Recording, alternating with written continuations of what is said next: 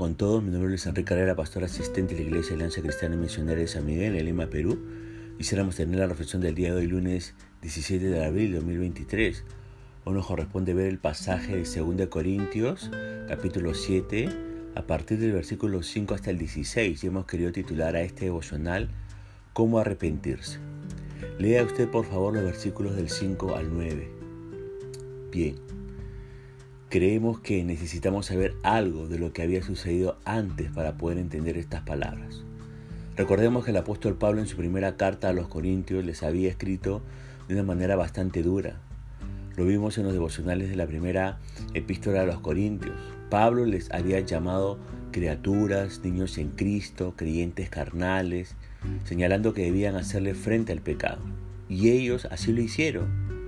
Cuando Tito, se reunió con el apóstol Pablo en Filipos, le contó lo que la iglesia había tratado, lo que la iglesia había tratado con ese problema y que el hombre se había arrepentido de la inmoralidad que había cometido.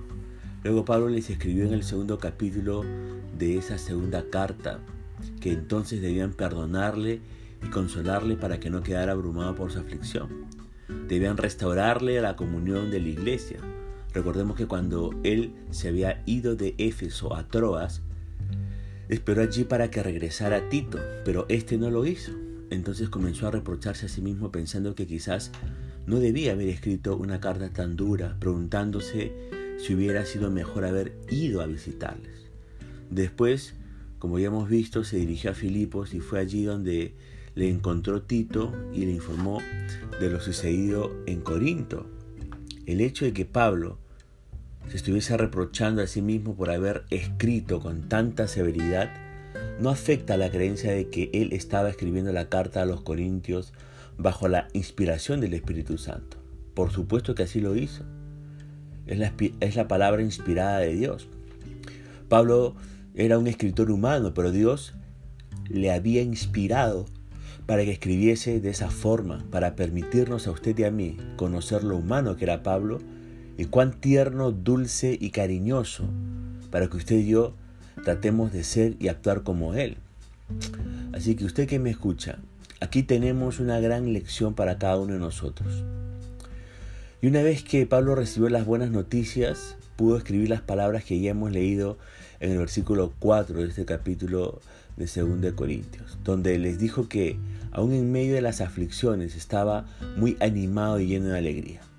Quizá hay alguna persona que nos esté escuchando en este momento que debiera sentarse a escribir una carta a una persona a quien ofendió en alguna forma hace mucho tiempo.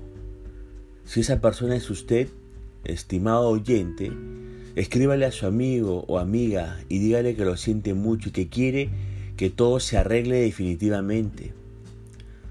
¿Sabe lo que esto puede hacer? Le va a dar a esa persona gran alegría. Así que, estimado oyente, nosotros necesitamos actuar de esa manera. Bien, Pablo estaba escribiendo aquí de una manera muy personal cuando le dijo en el versículo 5, cuando vinimos a Macedonia, ciertamente ningún reposo tuvo nuestro cuerpo, sino que en todo fuimos atribulados de fuera conflictos y de dentro temores. Quizás nosotros deberíamos volver nuestras cabezas y ni siquiera leer esto que es tan personal. Pero Dios usó a un hombre para consolar a Pablo. Porque continuó diciendo en el verso 6 de este capítulo 7 eh, de 2 de Corintio, eh, continuó diciendo lo siguiente, pero Dios que consuela a los deprimidos nos consoló con la llegada de Tito. Así que usted también debe estar dispuesto a consolar a otra persona. Dios puede emplearle para llevar el consuelo de la palabra de Dios a alguien que quizás en solitario está llevando el peso de las aflicciones de la vida. Y entonces Pablo continúa diciendo en el verso 7, y no solo con su llegada, sino también con el consuelo con que Él había sido consolado en cuanto a vosotros, haciéndonos saber vuestro gran afecto, vuestro llanto, vuestra preocupación por mí, de manera que me regocijé aún más. En otras palabras, les dijo, vosotros consolasteis a Tito, y Tito me consoló a mí. Y después que y después destacó que la tristeza que habían soportado les había impulsado a arrepentirse, a volver a Dios.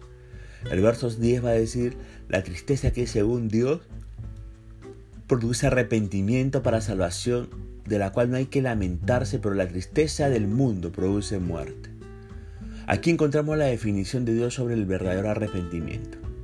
El arrepentimiento es un cambio de la mente, ¿no? Consiste en apartarse de algo para dirigirse hacia otra cosa. Escuchemos lo que el apóstol Pablo le escribió a los tesalonicenses en el capítulo 1, verso 9. Les dijo, os convertisteis de los ídolos a Dios. Ese fue un cambio de mentalidad. ¿Y cómo se produjo? Primero se convirtieron a Cristo. Cuando Pablo llegó a visitarles, no les había predicado contra la idolatría, sino que les había presentado a la persona de Cristo y ellos aceptaron a Cristo Jesús en su vida y en sus corazones. Pero eran idólatras. Así que cuando por la fe se volvieron a Cristo, ¿qué más sucedió?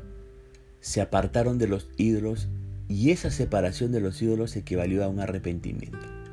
Ese es el arrepentimiento que experimentan los que no son salvos. Es un arrepentimiento que les conduce a la salvación. Se trata entonces de presentar a los que están perdidos eh, la persona de Cristo. Cuando ellos responden y deciden aceptarle, se apartarán de sus viejas creencias para dirigirse hacia Cristo. Y mire, Dios enfatiza el arrepentimiento con respecto al cristiano, al creyente, cuando éste se encamina en una dirección equivocada porque está viviendo en el pecado. El creyente también debe experimentar un giro hacia otra dirección, debe experimentar un arrepentimiento. Sin embargo, algunos que se encontraron en esta situación han derramado lágrimas, que no necesariamente fueron una señal de un verdadero arrepentimiento. Esa clase de aflicción es, como dijo Pablo en este versículo, es como la tristeza del mundo que produce muerte. El verdadero arrepentimiento significa un cambio interior en la mente, en los afectos, en las convicciones y en el compromiso arraigado en el temor de Dios y en la aflicción por los pecados o ofensas cometidas contra el que, acompañado de la fe en Jesucristo, resulta en un giro exterior del pecado hacia Dios y a su servicio para el resto de la vida. ¿Se da cuenta lo que es el arrepentimiento? Ahora, algunas personas derraman muchas lágrimas y expresan exteriormente una gran emoción, pero no han experimentado un arrepentimiento verdadero. Es decir, que derraman lágrimas pero continúan yendo en la misma dirección, en la misma dirección que les conduce más al pecado y a la muerte. Y eso no es arrepentimiento. Ahora, en los versículos del 11 al 13, Pablo elogia a los corintios por haber reaccionado positivamente a la corrección que él les había impartido. Y fíjese que es difícil aceptar la crítica, es difícil aceptar la corrección o la reprensión con gracia y aplomo. Es mucho más natural ponerse a la defensiva y luego contraatacar. A veces aceptamos la crítica al mismo tiempo que sentimos lástima por nosotros mismos y pensamos que en verdad no la merecemos, quedando enojados y resentidos. Un cristiano maduro, fíjese, ¿eh? debería aceptar la crítica constructiva con gracia, evaluarla con sinceridad y utilizarla para crecer. Y finalmente, miremos los últimos versículos de este capítulo 7 de la segunda carta a los Corintios, los versículos 14 al 16 que dicen, si de algo me he jactado con él respecto de vosotros, no he sido avergonzado. Al contrario, así como en todo os hemos hablado verdad, también resultó verdad al habernos jactado con Tito acerca de vosotros. Y su cariño por vosotros es aún más abundante cuando se acuerda de la obediencia de todos vosotros, de cómo lo recibisteis con temor y temblor. Me gozo que en todo tengo confianza en vosotros. Pablo, fíjese sinceramente, abrió su corazón aquí y fue muy, pero muy personal, revelándonos sus sentimientos más íntimos. Estaba rebosante de alegría y satisfacción. Había sido consolado en su aflicción. Todo lo sucedido había constituido el consuelo de Dios para el corazón de Pablo. Ahora, en estos devocionales hemos hecho algunas consideraciones sobre la impureza del cuerpo, pecados recurrentes en nuestra vida y la impureza del espíritu, actitudes pecaminosas que podamos tener. Y hemos visto cómo el pecado y la maldad humana pueden contaminar, en mayor o menor grado, al ser humano considerado en su totalidad. Y ante el cuadro de consecuencias que hemos expuesto al examinar las diversas expresiones de la naturaleza humana a nivel individual y a nivel social, Recordamos aquella gran pregunta que nos viene de los tiempos antiguos del patriarca Job, registrada allí en el capítulo 14, verso 4 de su libro. ¿Quién hará puro lo inmundo? Y la respuesta para aquellos tiempos fue lacónica, terminante, nadie. Pero, pero, desde que Dios envió a Jesucristo al mundo a morir por nuestros pecados, usted que me escucha, hay otra respuesta. La sangre de Jesús, su Hijo, nos limpie todo pecado.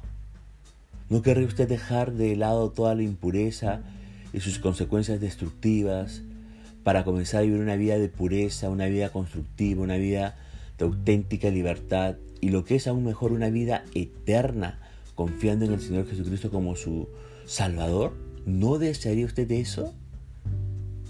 Bueno, lo puede hacer viniendo a Jesús a través de una oración de fe. Pero si usted ya es de Cristo, recuerde que el arrepentimiento santo nos limpia y nos libera. Pero también le pregunto, ¿mantenemos nosotros abierta la puerta al arrepentimiento, a la gracia salvadora de Dios en y por medio de nosotros? Esperemos que sí. Seamos conscientes de lo que significa el arrepentimiento y cómo, cómo arrepentirnos para vivir de acuerdo a los estándares, pero también al agrado de Dios. Punto final para devocional del día de hoy, deseando que la gracia y misericordia de Dios sea sobre su propia vida como mente hasta una nueva oportunidad que el Señor le bendiga.